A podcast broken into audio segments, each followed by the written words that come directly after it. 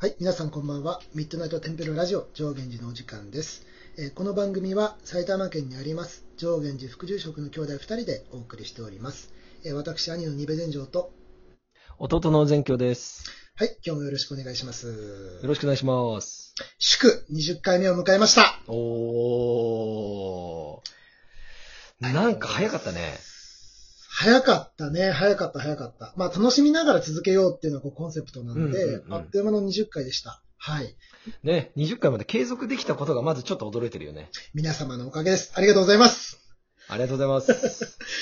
ではでは、早速早速早速、記念すべき20回目なんで、今日は本当に問い合わせが多い、厄年についてってことで、テーマ多いにしました。ねはいうん。これは実際ラジオだけじゃなくて、お寺に対する本当の祈願の数としても多分結構な数あるもんね。うん、本当に多いと思う。うん。あとね、日本人好きだね、これね。うん。年周りの話は好きだね。うんうんうんううんん。まあ、厄年に関するなんかそういう出版談とか、そういうのって本当にお寺でよく相談を受けているので、うんぜひ今日は皆様にも厄年とはっていうことを学んでいただければなと思はいう次第です。はい。じゃあまずなんか厄年の外枠をちょっと皆様にもこう掴んでもらいたいなと思ってて、んそもそも厄年っていうのはどんな感じなんだろうっていうね。う。うんん。まあ、厄年っていうのは、まあ、皆さん言葉は聞いたことあると思うんですけども、まあ、うん一般的に言う年齢の厄年と、うん。星回りでいう厄年っていうのがあって、まあ、うん日蓮宗のお寺なんかは本当によくこの二つを使ってて、うん。まあ、どういうことかというと、まあ、例えば、えー24歳、33歳みたいに年齢だけで区切っていく年齢の厄年と、うん。えー星回りといって自分の生まれた生年月日から自分の星を算出して、今年はこの星の人が厄年ですよっていうふうに見るものと、うんこの二つがあるんですけども、うん。まあ、年齢の方は、えーまあ、気をつけなくちゃいけないのは、えー数え年えーで見ているっていうことを前提とするんですけども、うん。万年齢でいうところの10の位と1の位を足したら6になる数。うん例えば24歳は2と4を足して6。だからこれ厄年。33歳は3と3を足して6だから厄年。うんで42もそう、51もそう、60もそう。これが年齢の厄年。うん。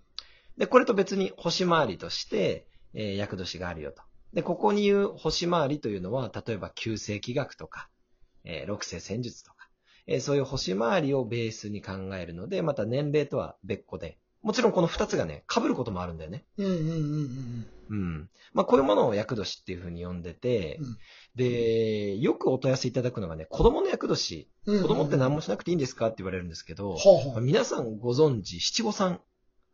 これね、お祝いでも何でもなくて、子供の厄年の話をしてるんですよ。そうなんだよね。うん。でね、えー子供の場合には当然年齢が一桁だったりするので、1の位と10の位足すことができないと。うん。なので、子供のうちの役は3歳、5歳、7歳、それぞれ足すと全部合わせて15。で、この15を分解して1足す5で6ということで、3、5、7に分けて子供のうちの厄年をお払いすると。まあ、これが七五三で厄年を表してるっていうことなんだよね。算数の授業ではありませんよ。いやツッコミが、ツッコミがよくわかんないけど。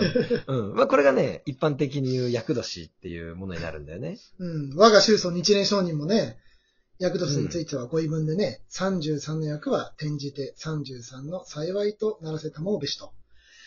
うん。まあ、こんなお手紙来たらな心強すぎるよな 本当だね。まあ当時はほら、今みたいに医療も発展してない中でさ、薬としてね、つける薬がないわけよ。うんうんうんうん。そう考えるとね、やっぱり日蓮商人から、この33、今より平均寿命が短いあの世の中で、33歳の役って結構人生のもう中盤から後半の大きな役だったんだよねう。んうんうんうん。で、それを転じて、まあ、幸いにいい方向に持ってきましょうよっていうのはね、まあこれはご信者さんからしたら嬉しいことだよね。そしてそれはこのラジオで一番伝えたいことでもあるよね。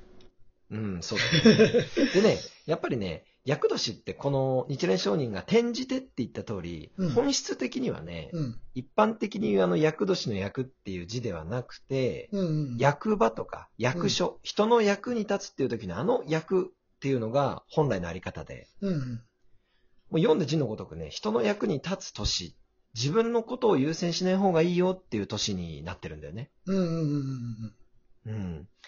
で、これをね、うーん、まあ、わかりや、わかりやすい話で崩していくと、うん。まあ、結局のところさ、年齢とか星回りで区切ってるってことは、うん我々はね、いつ厄年になるかって実際のところ分かってるじゃん。分かってるね。うんうん。うん。だけどね、お寺に来る人多いんだよね。その年になってから急に自分はどうしたらいいですかっていう人が多いんだけど、うんはいはいはいはい。まあ、要するにさ、あの、地震っていうのはさ、いつ来るか分からないじゃん。うんうん。だか、ら、いつも準備しておこうとは言うものの忘れた頃にやってくるから大変であったり。うん。で台風っていうのはさ、なんとなくの準備ができるじゃん。台風が来ますよっていう。天気予報があるからね。うん、そうそうそうそうそう。んだから厄年っていうのは、本来はいつ来るか分かってるんだから、準備をしとかなきゃいけないよっていうものなわけよ。うんうんうんうん。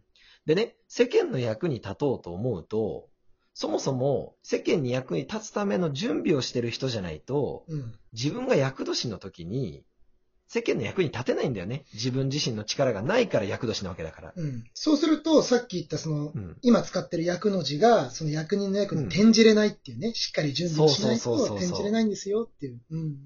そうそうそう。そういうことになっちゃうわけよ。でね、よく質問があるんだけど、うん前役と翻訳と後役って、うん。うん。どれをどのぐらい気をつければいいですか？あるね。あるるね、あるね、あるね。これよく言われるよね。あるあるあるある。うん。だからこれって別に何役だから大丈夫ですよとかっていうことじゃなくて、うん本来の形っていうのはね、今日ちょっと例え話用いながら、せっかくなんで皆さんにお伝えしたいんですけども、うん。これね、俺は普段ね、車とガソリンの話を例え話で使ってて、はいはいはいはい。うん。まあ、翻訳っていうのは皆さんご存知良くないのがもう一目でわかるよね。翻訳だから本番なわけですよね。うんうん。うん。で、これは車で言うともう完全にガス欠の状態。下手するとね、タイヤもパンクしてるかもしれないような状態。なるほど、なるほど。うん。だからもうどこにも行こうとしちゃいけないし、うん下手に動くと車自体がもうね、治らなくなっちゃう。うんタイヤ取り替えてもガソリン入れても動けないような致命傷を負っちゃう可能性があるから、うん翻訳っていうのはもうこれ絶対ダメ。うん。ガス欠でタイヤもパンクしてるような状態ね。うん。で、後役っていうのは、翻訳の次の年だから、そのパンクしてるガソリンがない状態の車から年が始まるわけよ。うんうんそうすると最低限やっぱり車のメンテナンス、どこが壊れてるのかなとか、そもそもガソリンは入れなきゃいけないよねとか、そういうことから始まるのが後役。うん。うん。で、世間の方がね、勘違いしてるのがこれ前役なんだよね。前役はそうだね、難しいと思う。うん。結論から言うとね、前役っていうのは、この言葉がちょっと間違っちゃってるんだけど、本来はね、役前。うん。翻訳の前の年っていう意味だから、うんまだそこに役はないんだよね。うんうん。これを、さっき言った、役が来た時に準備をしてないと、役に転じれないっていう、その期間をこの前役にやってほしいんだよね。うん。うん準備期間としてね。う。うんん。来年ガス欠する予定、来年ガス欠するうつもりで過ごすとか。うんまあ、現実的な言葉で言えば、例えば来年入院するかもしれないと思いながら、前役は過ごすとか。うん。うん。役前っていう風な考え方をしてもらって、まだ元気なうちに翻訳に備える、後役に備えるっていうことをしといてほしいよっていうことなんだよね。うんうんうんうん。でね、我々よくね、じゃあ役年の時どう過ごせばいいんですかっていう風に言われるんだけども、うん。わかりやすく言うとね、さっき言った通り、世間の役に立つっていうことどういうことかっていうと、うんお金に例えると、今ここにじゃあ1万円ありますよと。はいはい。で、普段であればこの1万円を自分のために全部使っちゃうところを、厄年の時は、自分にはじゃあ5000円分使いましょうと。うん。で、残りの5000円は、普段お世話になっているお店に、まあ、手土産でも持って行ってみようかなとか、うん。えーお世話になっている先輩に何かプレゼント買ってあげようかなとか、うんうん。えー両親に、えー何か買ってあげようかなとか、そういうふうに全てを自分のために使うことをやめるうん。っていうのが、厄年の時に、えー生活する一番こう基準になりやすいのかなと思うんだよね。うん。まあ、いわゆる銭切りみたいなね、ことも前には言及したけどそうそうそうそううんうん。で、これって逆に言うと、お受け取る側も大事で、あ、この人今厄年なのかと。うんうん。で、それを受け取ってと。で、その代わり自分が役の時には自分の分受け取ってもらえるっていうふうに、うんうんうん役年って個人の問題じゃなくて、実はね、家族とか、うん世間みんなでシェアしてなんとかこう乗り越えていこうっていううん意味合いが強いんだよね。このシェアリングの考え方、俺すごい好きなんだよね。あこれいいよね。シェアリング形式。うん。これね、すごい日蓮宗らしい考え方でもあって、みんな大好きみんな大好き、大荒行、みんな大好き、ダイアラゴ。みんな大好き、水行。水行。うんまあ、日蓮宗といえばね、やっぱり、漢漢修行、うんお水をかぶったりしますけども、うんうんうん水行っていうのはね、我々お坊さんがただただ、えーお水をかぶって寒い思いしてるとか、うん自分の代償を落としてるんではなくて、そうそう。そこの祈願とかご祈祷に来てくださってる方々の役を我々が一旦その体で受け取って、うんそれを全部皆さんの代わりに落とすっていうことをしてる。これシェアなんだよね。うん、シェアリングの最たるもんだよね。そう。んんんそう。それを代表して我々がしてますよっていうことになるわけですよ。うんこれを、実はね、家族とか、うん世間とか、うんえーそういうふうな、こう、広いつながりでみんなでなんとか厄年っていうのを乗り越えようよっていうのが、えーこのお寺の中でいうところの厄年の考え方なのかな。うんうんうんうん厄年っていう節目に自分が立った時に、やっぱり人とのつながりとか、そういうご縁のありがたさっていうのを、こう、改めてね、見つめ直すきっかけとしても、やっぱり厄年っていうのは、んんんあーそういうふうに、こう、向き合っていくっていう、その方法もね、うんうんうん一つ提示できるかなと、うん、思います。うんはい。やっぱりね、人生は山あり谷あり、ずっと100点の人生っていうのはないんですよ。必ずね、回ってくるもんなんですよ、厄年っていうのは。そうだねみんな平等に回ってくる。でそれは一つの節目だし、うん。で、その人生の節々、まあ、うんそ、の一つ一つ、その時は辛いかもしれないけど、うんそれは後々見てみれば、自分の人生をこう彩る景色になってるっていうのが、厄年の正しい過ごし方、それが役を転じて幸いとなすっていう日蓮承認の言葉なのかな、なんていうふうに思います。さて、そろそろお時間がやってまいりました。今日もありがとうございます。明日ははい明るい日と書きます。はい。皆様の明日がより良い一日となりますように。おやすみなさい。合唱。おやすみなさい。